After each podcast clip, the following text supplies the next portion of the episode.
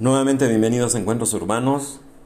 Pues hoy tenemos un tema muy interesante que me han pedido mucho los amantes del automóvil, los amantes de los autos clásicos de esta gran marca alemana que se considera el, de alguna forma el un automóvil realmente de manufactura mexicana. Digo, a diferencia de las otras eh, empresas que realmente eran plantas como la que estaba en Lerma, en el Estado de México, antes de llegar a Toluca, la fábrica de Automex, así se llamaba en los años 60, que era Chrysler, las plantas que tenía Ford, ahí en la, en la colonia Granada y entrando por Ejército Nacional, y la planta de Cuautitlán, y la Chevrolet también, pero todas las partes, toda la manufactura, todo lo que era la, la, situación de ensamblaje, la situación de, de terminación, llamémoslo así, de acabados del vehículo, eran hechos en eran hechos aquí en, en México. Realmente pues era una, era una función de maquila, pero en el caso de este automóvil Borgward, que se establece una planta 8 se habla de 8 o de 10, eh, no se dan los nombres, empresarios mexicanos que deciden comprar.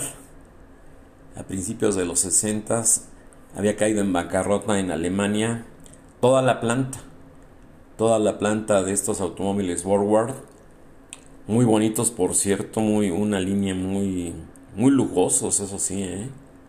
una gran tecnología para la época y deciden trasladar todo lo que es la maquinaria, todo lo que es la, uh, eh, pues llamémoslo así, la línea de producción, toda la logística para fabricar este automóvil, que fue muy, fue un éxito realmente en ventas en México.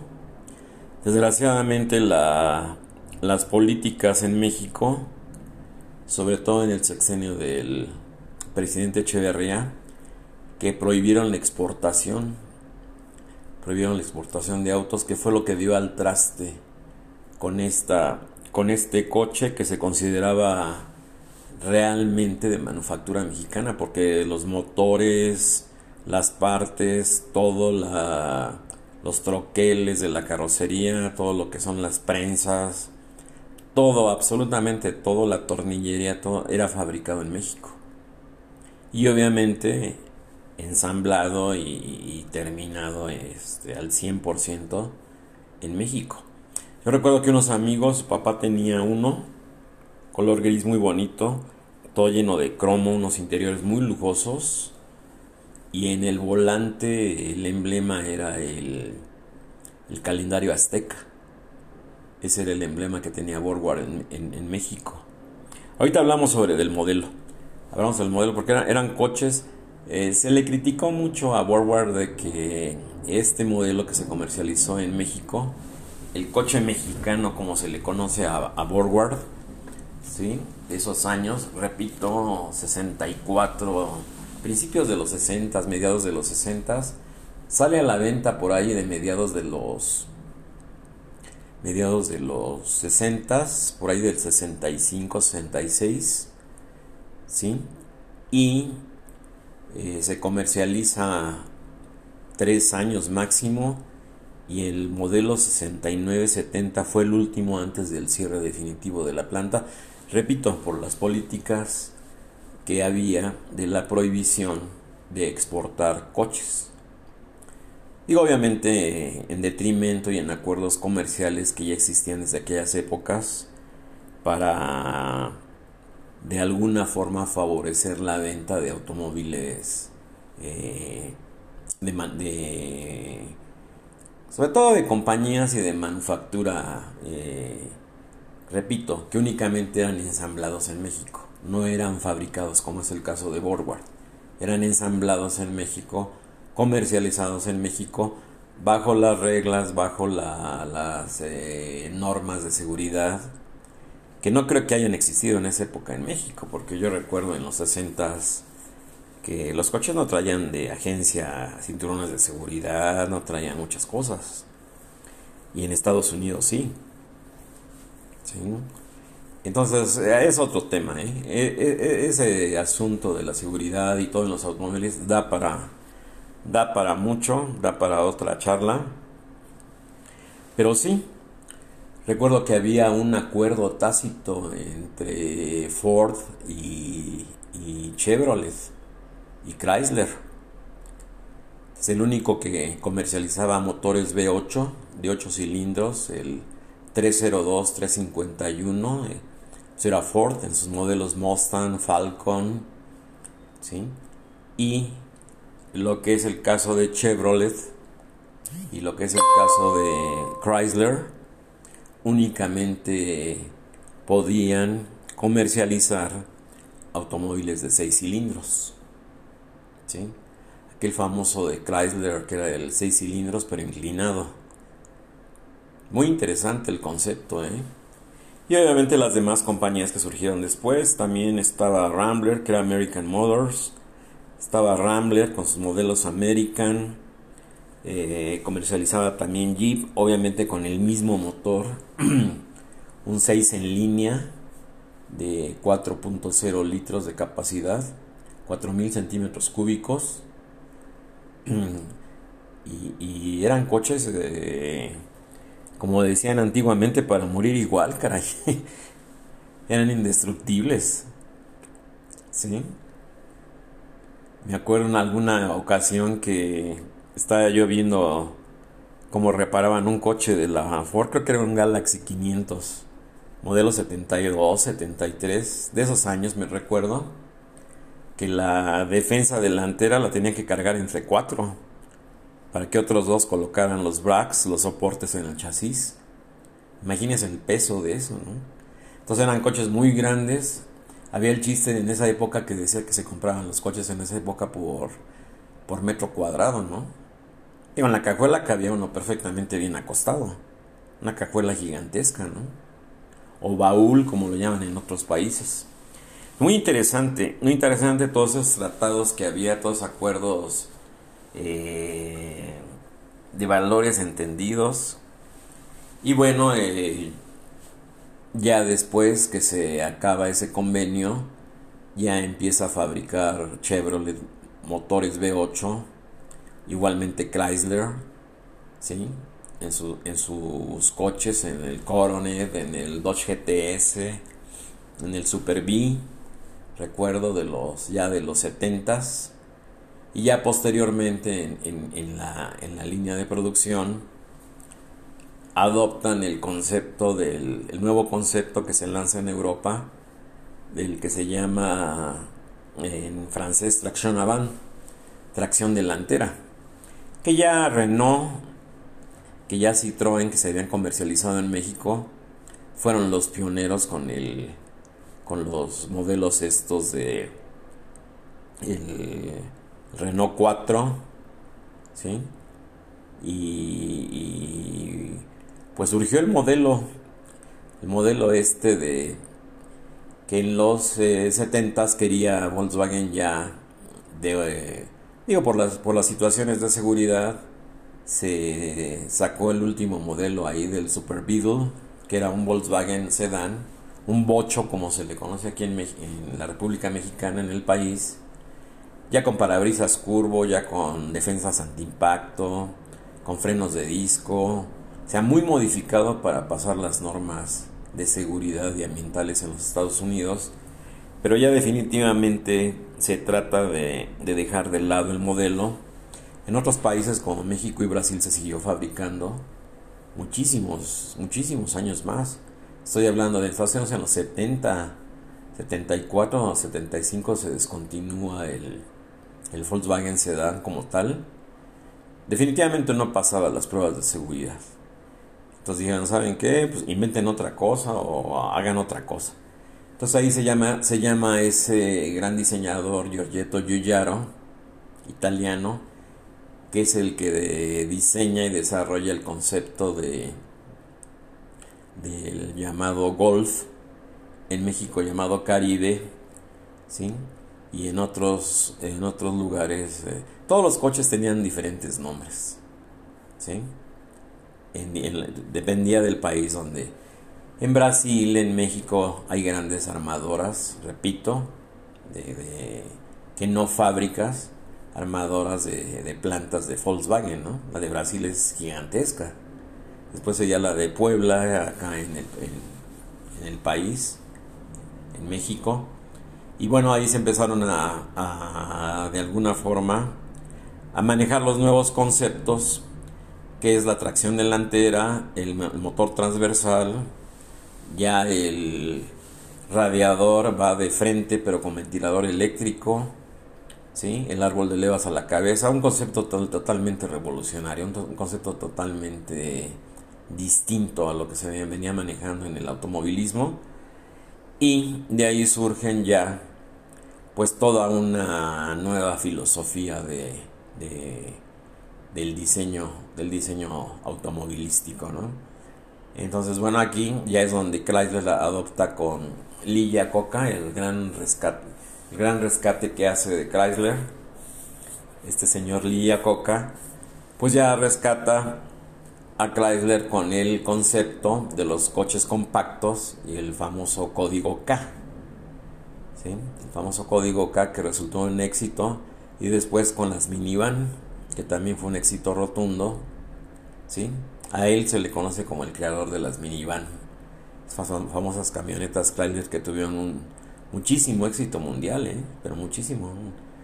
Son monovolúmenes como se les conoce eh, con un espacio muy, muy amplio, eh, totalmente versátiles, con asientos, sin asientos, con una serie de, cualidades muy, muy grandes y, la gran plataforma que tenían para adaptarlas al, pues prácticamente para lo que uno quisiera, para carga, para pasajeros, para... Tenía muchísimas, muchísimas, muchísimas opciones y el espacio para el motor era realmente al frente, repito, con el motor transversal que ocupaba muy, muy poco espacio, era mínimo lo que ocupaba el espacio y obviamente con la tracción delantera. Entonces, unos conceptos que de alguna forma llegaron a revolucionar, llegaron a hacer una... a crear, repito, una nueva filosofía y sobre todo a partir de la crisis del petróleo de 1973 mundial cuando los precios del petróleo y el abasto del petróleo y la, obviamente la refinación, las gasolinas, pues pusieron en jaque a, la industria automotriz. Recuerdo haber visto aquellas largas filas en las gasolineras, ¿no? Para... Simple y sencillamente no había gasolina. No había gasolina, no había forma de conseguirla. Entonces empezaron a, a desaparecer aquellos grandes motores de V8 de, de 400 pulgadas cúbicas, de 480 pulgadas cúbicas, había de motores de 5.5 litros, ¿no? Unos motores monstruosos así, que con, con bajas revoluciones pero con mucho torque. Que se usaban en, en los, todos los llamados, en aquella época, los muscle cars, los, los hot rods o todos los coches deportivos que se pusieron muy de moda, como lo es el Camaro, como lo es el Super B, como lo es el Challenger, el Charger, de la compañía Ford, el Ford Mustang, todos esos coches llamados GT, ¿sí? Recuerdo ese, ese bello modelo de Ford, que era el Mustang 73, recuerdo el Mustang Match, Match, como le decíamos aquí, Match, Match 1 le decíamos, es el Mach 1, como se le, conoció en inglés, ¿no? Que era un, fastback con el toldo inclinado, un coche precioso, un coche muy bonito. Uno de los mejores diseños de, de, la compañía esta de, Henry Ford III. Pues bueno, aquí está lo de Borgward, aquí está la, una pequeña semblanza de la situación, de cómo se fueron los orígenes de esta compañía alemana, este gran productor de, de, de, automóviles, que repito, fue considerado en México como el único hasta la fecha. el único automóvil 100%, que hasta el último tornillo, hasta el último, la última parte mecánica fue construida totalmente en México. Entonces dice, aquí leo, dice, Borgward es una compañía alemana fabricante de automóviles fundada por Karl F.W. Borgward, activa entre 1919 y 1961. La marca volvió al mercado en 2018 de la mano de inversores chinos.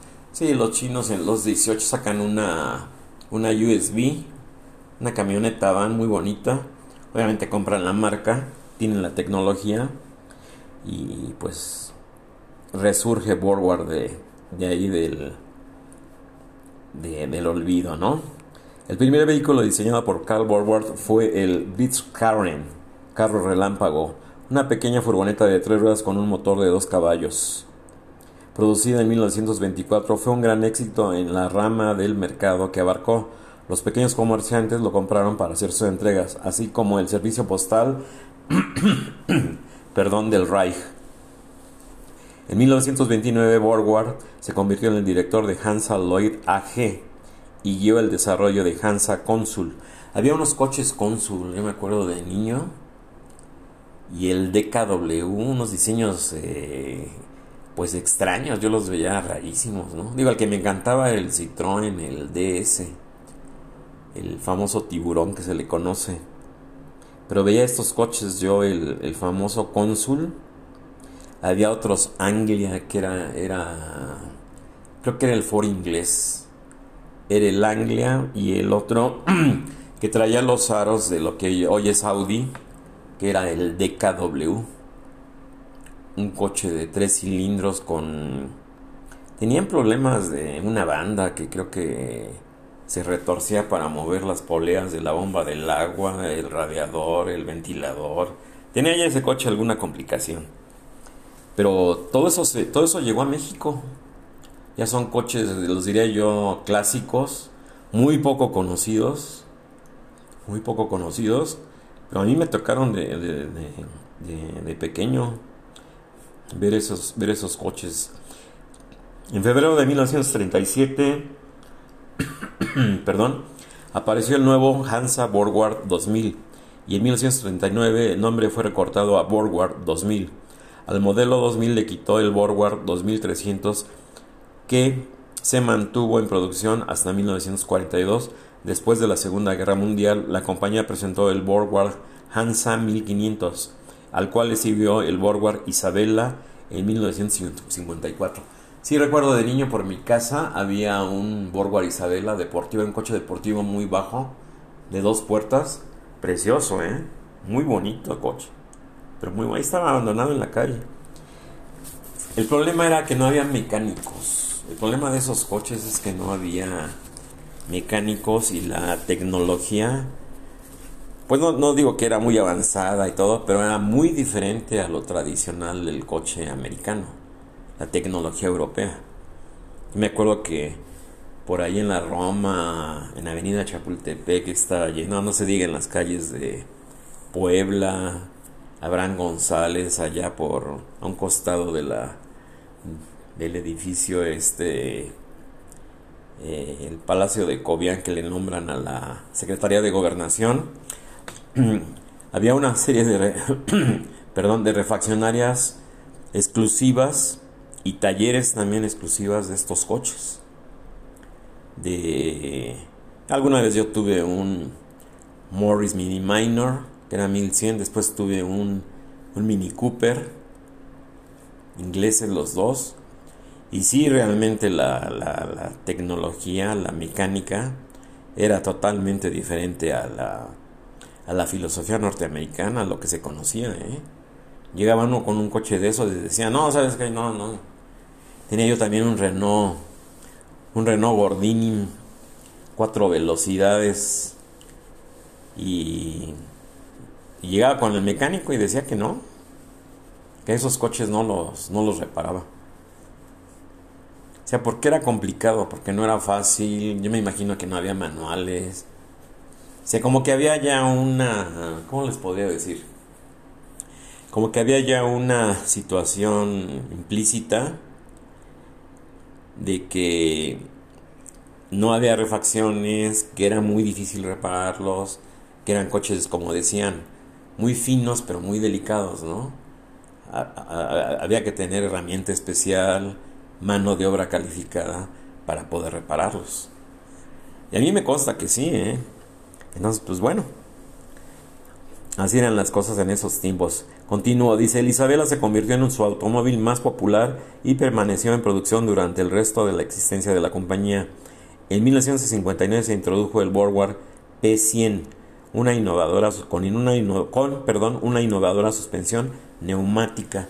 Sí se puso de moda con Citroën la, la suspensión neumática. Podía uno levantar o subir el coche a la posición más, más cómoda. Tenía una palanca y automáticamente subía el coche o lo bajaba uno hasta prácticamente hasta que se arrastrara sobre el piso, ¿no? El grupo Borgward produjo automóviles bajo cuatro marcas. Sí, en cada país tenían un nombre diferente. Era Borgward, Hansa, Goliath y Lloyd. Sí, recuerdo eso perfectamente. Uno de los ingenios de, en jefe de Borgward, fue Hubert M. Mingerist entre 1938 y 1952. Dice aquí problemas financieros. Aunque Borgward fue pionero en novedades técnicas, bueno, es de lo que estábamos hablando, era otro concepto de hacer, este, de hacer automóviles. ¿eh? El motor, la suspensión, las velocidades, la caja, la, misma palanca de velocidades, era otra cosa. Repito, aunque Borgward fue pionero en novedades técnicas, en el mercado alemán como la suspensión neumática y la transmisión automática, la empresa tuvo problemas para competir en el mercado, mientras que compañías más grandes como Opel y Volkswagen aprovecharon las economías de, escala y mantuvieron bajos sus precios para ganar participación de mercado. La estructura de costos de Borgward fue incluso más alta de lo necesario para su tamaño. Si eran coches exageradamente detallados, eran coches exageradamente lujosos. El detalle era impresionante. Todo era, los componentes todo era muy elaborado. Entonces sí el precio de los componentes obviamente era, era muy caro.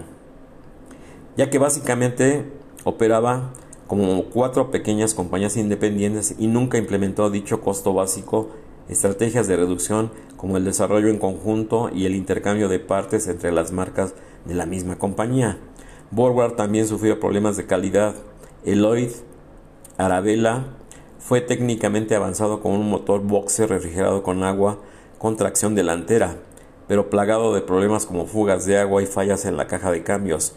Lloyd perdió dinero en el auto a pesar de que, que era más caro que sus competidores directos. Sí, bueno, lo mismo le pasó a DeLorean, la famosa, la famosa Time Machine, ¿no? De, de la película esta de la saga de Volver al Futuro.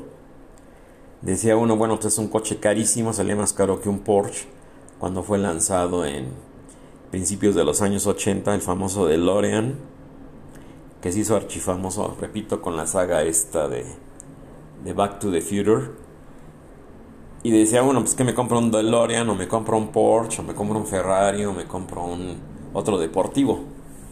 Entonces la decepción vino cuando se dieron cuenta de que era un simple y sencillamente un una carrocería de Lotus de un diseño de Colin Chapman rechazado que, nunca le aceptaron que lo compró muy muy barato John DeLorean John Z DeLorean. Y luego lo llamémoslo así lo motorizó con lo que tenía Renault a la mano no entonces es un coche carísimo trae un motor Renault que no tiene potencia ni siquiera le pusieron turbo B6 de muy bajo rendimiento, eh, las perillas dicen Renault, la palanca de velocidades dice Renault, la chapa de la, de la guantera dice Renault, decía Renault por todos lados, no, no decía DeLorean, ¿no? Entonces dices, bueno, pues, de qué se trató, ¿no? Pues un caso similar aquí con el Lloyd, grandes fallas en el, en el motor boxer refrigerado por agua. El motor boxer es como el de Volkswagen, son eh, cuatro o seis cilindros opuestos en forma horizontal. eh, en este caso enfriado por agua, en el caso de Volkswagen es enfriado por turbina, es enfriado por aire. Cierre de operaciones. En 1961 la compañía fue forzada a la liquidación por sus acreedores. Carl Borgward murió en julio del 63 insistiendo en que la compañía había sido técnicamente solvente. Esto resultó ser cierto en el sentido de que después de, los, de que los acreedores fueron pagados en su totalidad, aún quedaban 4.5 millones de marcos de la empresa. Pues sí, es que hay muchos intereses entre las compañías, ¿eh? Como que hay marcas que, estorban o que hay marcas que, que no las dejan evolucionar. Regreso, en el 2008 la marca fue revivida por el nieto de Karl Borgward, Christian Borgward, con su compañero Carlton Heinz L. Egnos y la asistencia de inversión china fabricando en una fabricando en una planta y siendo comercial exclusivamente en dicho país, o sea, en China. En el 2015 se presentó el primer automóvil nuevo de la compañía en más de 50 años, el BX7 en el Salón del Automóvil de Frankfurt, en su país de origen, Alemania. Si es el Borgward BX7 del 2015, el regreso de Borgward. Si es una camioneta, una USB, un monovolumen.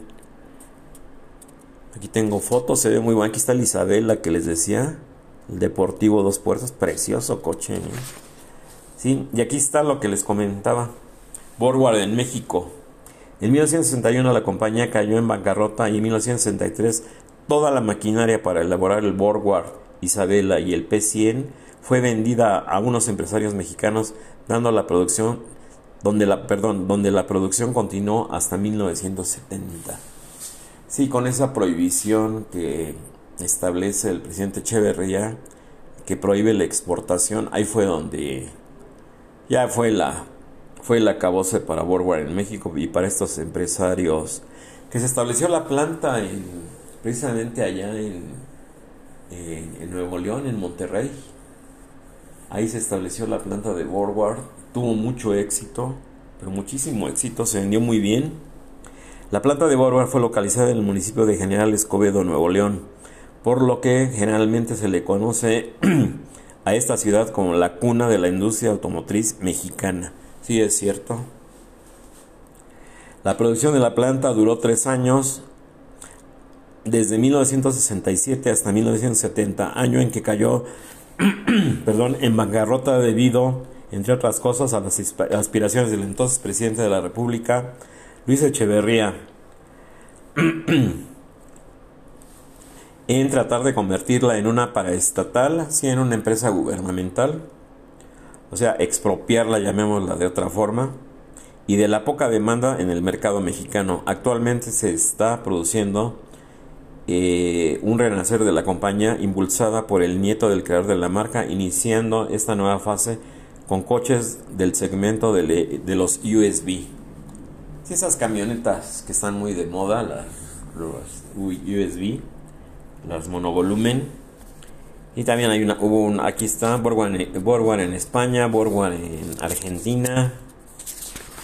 ¿Sí? Dice competición las 24 horas de Le Mans, los Hansa 1500, o sea, los Borgward, competían habitualmente en las carreras de autos deportivos a principios de los años 50, cuando en el 53 decidieron acudir a las 24 horas de Le Mans. Carl Borgward preparó tres coupés idénticos para la carrera partiendo de Hansa del Hansa 1500. Perdón, el ingeniero alemán diseñó una parte trasera más aerodinámica y consiguió sacarle 90 caballos de fuerza.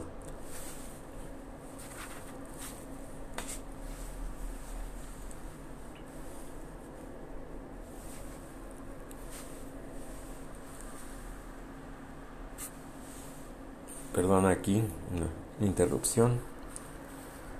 A ver a dónde está sacarle 90 caballos de fuerza, perdón, al pequeño motor de cuatro cilindros era la primera carrera oficial que disputaban en el circuito galo de la Sartre y el resultado final fue desolador. El primero de los coches se convirtió en pura chatarra tras un serio accidente anterior a la carrera, así que para la carrera solamente pudieron llevar dos coches, uno de ellos inscrito en el dorsal con el número 42. Se quedó tirado a la mitad del circuito al quedarse sin combustible a las 4 horas del inicio de la, prueba.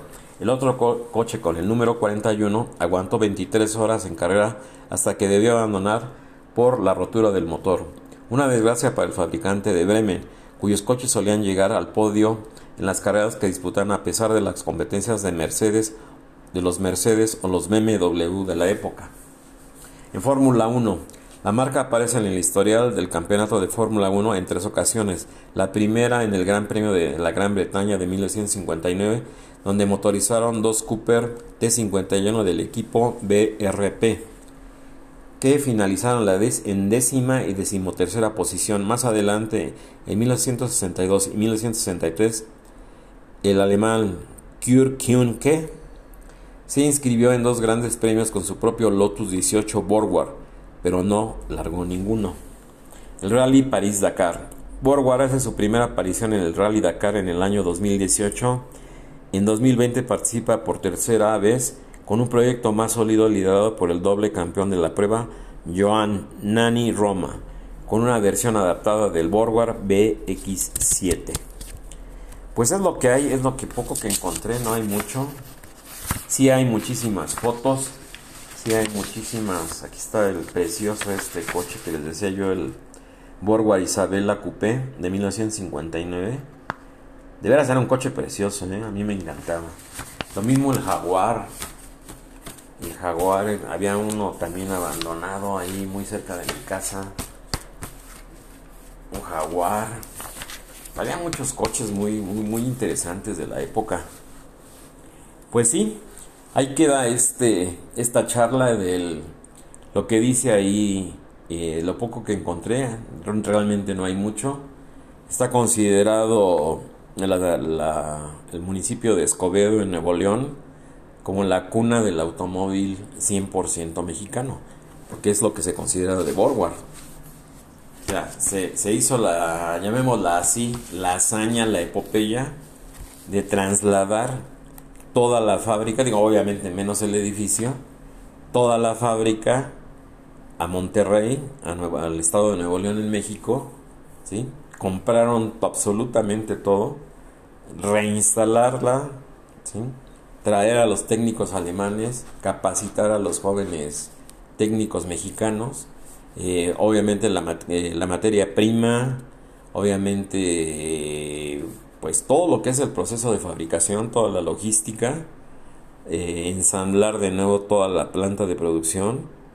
esto llevó tres años, según leí, echar a andar la, la, fábrica y empezar a producir este coche tan... Eran coches muy bonitos, muy lujosos, de mucha calidad al cerrar las puertas tenía uno la sensación de, de solidez, de rigidez, de, de, que era un coche de veras hecho, hecho a conciencia.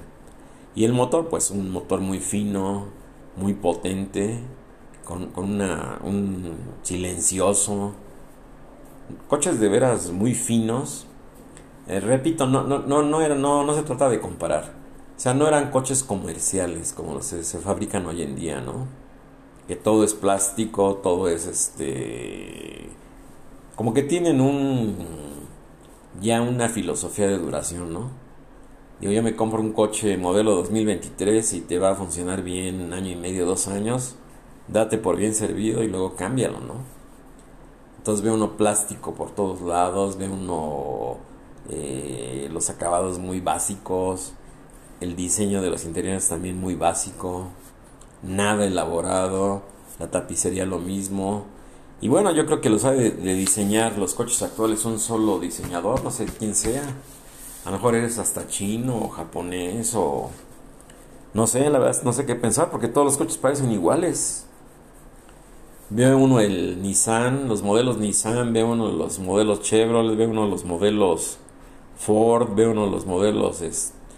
todos parecen diseñados por la misma por la misma mano, ¿no? Como decimos los arquitectos. Se ve la misma filosofía, se ve la misma, la misma mano, el mismo diseño, salvo leves modificaciones, ¿no? en el frente, en los faros, en las luces traseras, eh, situaciones mínimas. Pero, pero los coches en sí eh, se parecen muchísimo, ¿eh?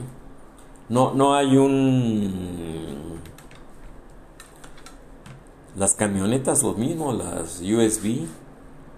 Puede ser Mercedes, puede ser Ford, puede ser Chevrolet, puede ser Chrysler, puede ser la marca que ustedes gusten.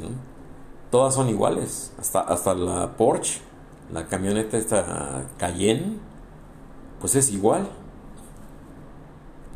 La única diferencia muchas veces son las, los rines, ¿no? Las ruedas, como les dicen en otros países, ¿no? Pero de ahí en fuera es básicamente lo mismo. No sé si, si estén vendiendo las mismas plataformas, si estén vendiendo las, las mismas eh, estructuras. Eso sí lo desconozco. Y únicamente ya cada fabricante. Eso pasó mucho hace unos años, ¿eh? que veían un coche y decían, bueno, es que esta plataforma es de otro coche, ¿no? Y Nissan se la vendió a no sé quién, y Renault le vendió esta plataforma no sé qué firma, y ahora, la, ahora esto es de Chrysler, pero no, pues es que se la vendió Toyota. Y había situaciones de los coches así, que realmente eran eh, eh, otras plataformas y obviamente cambiaban los, eh, los, los emblemas, las insignias, el nombre del modelo. Hay un video muy elocuente que vi en, no recuerdo si en YouTube o en no sé dónde, que se ve ahí como están en el compartimiento del motor, en una tolva de plástico sobre del motor. Se, ven, se ve el emblema de Audi, los cuatro arillos entrelazados, dice Audi le aplican una pistola de calor y con una herramienta le empiezan a despegar, a despegar, a despegar, a despegar, hasta que lo retiran y abajo tiene el emblema y la palabra Volkswagen. Entonces muchas veces de ese, de ese tamaño son los engaños. ¿eh?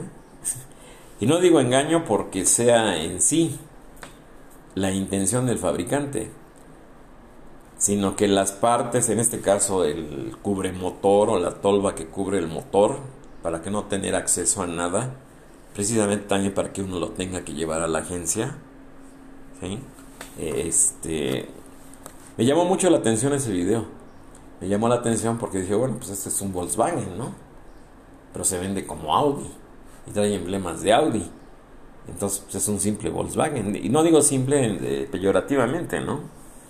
Digo, porque es obvio que el grupo Audi, Volkswagen, todo eso es el mismo. No lo digo por eso. Lo digo por los costos, ¿no? No es lo mismo comprar un Volkswagen que comprar un Audi. O sea, no son los mismos precios. Entonces, pues bueno, así están las cosas. ¿eh? En todos, en todas las situaciones, en todas las, eh, llamémosle, pues sí, situaciones hasta en los automóviles se dan este tipo de de pues no quiero decir triquiñuelas ni artimañas ni ese tipo de cosas no se trata de, de desprestigiar a nadie no lo mismo sucedió recuerdo con Chevrolet y con y con Chrysler que sacaron autos de lujo supuestamente de lujo entre comillas y la gente protestó porque se dieron cuenta de que era un simple eh, Chrysler este, código K que le habían alargado el, frente y la parte trasera y le habían puesto implementos de lujo pero el motor era el mismo la únicamente eh, eh, la sensación esa que da el, el cromo no de lujo no las manijas eran cromadas la parrilla era cromada los biseles de los faros, el, volante forrado de piel, todo ese tipo de cosas, ¿no? O sea, pero que se vendían a, un, a un, precio mucho, mucho mayor. Entonces la gente sí se, se, sintió decepcionada o engañada en el sentido de decir, bueno, pues que yo compré supuestamente un coche de lujo y me estoy dando cuenta que es este simple y sencillamente un Chrysler K. Eh, eh, aparentando ser un coche de lujo, ¿no? Y lo mismo sucedió con, con Chevrolet y lo mismo sucedió con, con Ford, ¿no? Con algunos de sus modelos. Era exactamente lo mismo. Entonces, bueno, muy interesante. La historia me la pidieron mucho de, de, de. Los que somos, yo me incluyo, los que somos amantes del automovilismo, los que somos, los que nos gusta el automovilismo deportivo, de turismo, los que nos a mí me encanta la mecánica, lo digo con humildad, eh, aprendí mucho de mecánica, realmente yo, pues solamente cuando es algo extremo llevo, llevo el coche al taller o con, con el mecánico, pero de ahí en fuera, pues ya, ya está todo en la mano, manuales, todo lo puede uno bajar de internet y teniendo la herramienta este, uno puede hacer las cosas, ¿no? cambiar inyectores, lavarlos, cambio de bujías, este, lavar el cuerpo de aceleración, un cambio de aceite, pues no se diga, filtro de aire, todo, digo, ya no se necesita eh, ir a la agencia, ¿no? Ya es también parte de la nueva mentalidad que hay que, eh, digo, lo digo tristemente, de que la gente ya no quiere hacer nada, ¿no? Y repito, esas tolvas, este, que se quitan muy fácilmente con unas grapas, pero levanta uno la tapa del motor o el cofre, como se le dice aquí en nuestro país, y es una tolva inmensa donde no se ve nada, ¿no? Nada es el emblema ahí, todo. Y por un lado se alcanza medio a ver la, la batería y medio a ver aquí por acá otro elemento, o el depósito de lavaparabrisas, y de amarillo el mango donde se le mide el aceite al motor el líquido de frenos por acá, ese tipo de cosas, y ya. Y para lo demás ya no tiene un acceso. Pero todo eso es muy fácil de remover, todo repito, en internet están todos los manuales, están todos los eh, las instrucciones, en YouTube están todos los, los, perdón, los tutoriales de cómo quitar esas tolvas, de cómo eh, hacer las reparaciones, lo van guiando uno paso a paso Digo, son las bondades también de las redes sociales, ¿no? De que, digo, mucha, obviamente habrá gente que no le guste hacer eso, ¿no? Pero pues yo siempre desde joven lo, lo hacía y ya qué chiste tiene quitarle la tapa al filtro del aire, tratar de limpiarlo, lo ve uno muy sucio, lo tira uno a la basura, va uno, compra el nuevo, se lo pone, le pone la mariposa y se acabó. Así de fácil. ¿Sí? Y se da uno cuenta porque el coche empezaba a gastar gasolina de más, ¿no? Entonces el filtro de aire ya estaba tapado y estaba muy sucio. Digo, pero pues, ¿qué es quitar una, una mariposa, la tapa, poner el filtro nuevo, desechar el sucio, el viejo, atornillar nuevamente la, la mariposa, obviamente previo a poner la tapa, y ya está. Así de fácil, ¿no? Es como medir el aceite a un coche. Que ya también muy poca gente sabe hacer eso, ¿no? se saca la bayoneta, se ve la medida, y se da uno cuenta qué cantidad de aceite le falta, le falta al motor. Vayan a ver como ese tutorial, ¿no? Que le, preguntan a una muchacha, ¿no? Este, ¿qué, ¿qué, estás haciendo? Le estaba haciendo al motor un, una, una, un litro de aceite. Y es que me dijo mi esposo que le, que le pusiera, que le revisara el aceite, que le pusiera aceite al motor. Y está bañando el motor de aceite, ¿no? Y es real lo que les digo, ¿eh? Alguien lo filmó por ahí. Por ahí anduvo el video circulando, ¿no? Hace muchos años. Dice, nada, dice, pues que le estoy poniendo aceite al motor. Dice, no, pero es que no es así. Tiene que destapar esto y ahí. Pero primero checar cuánto le falta y ponerle exactamente lo que el motor necesita, ¿no?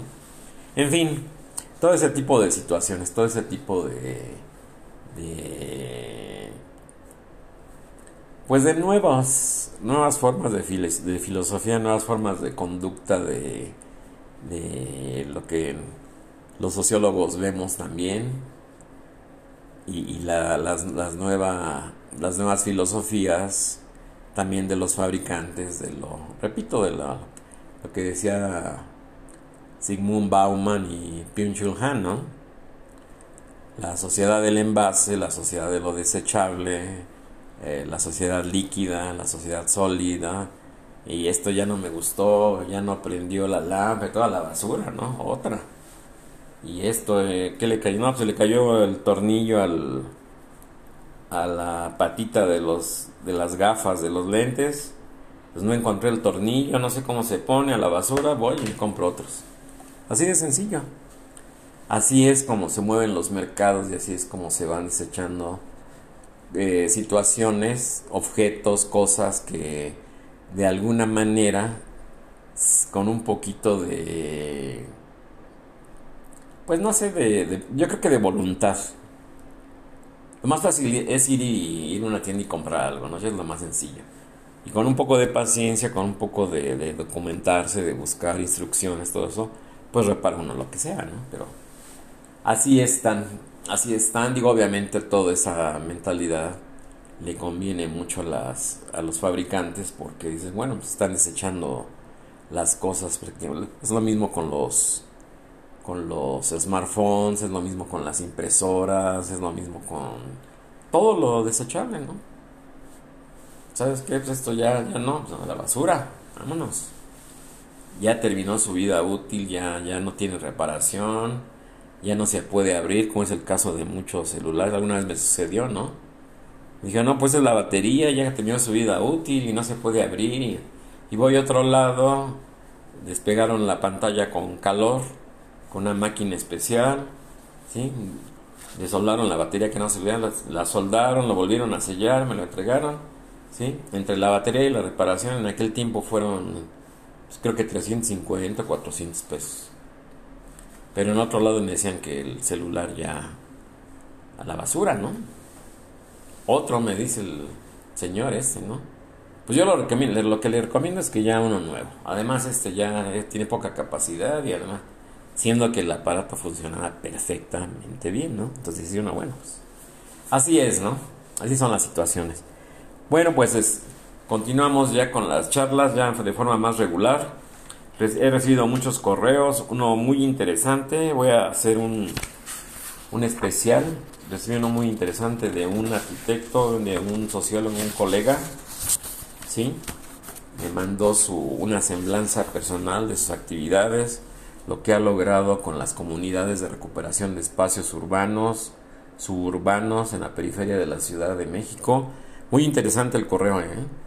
Muy interesante, vale mucho la pena se los voy a, se los, lo voy a documentar, lo voy a de alguna forma a estructurar para presentárselos. Entonces, bueno, pues con esto concluyo la charla de hoy y nos vemos en el próximo encuentro. Muchas gracias.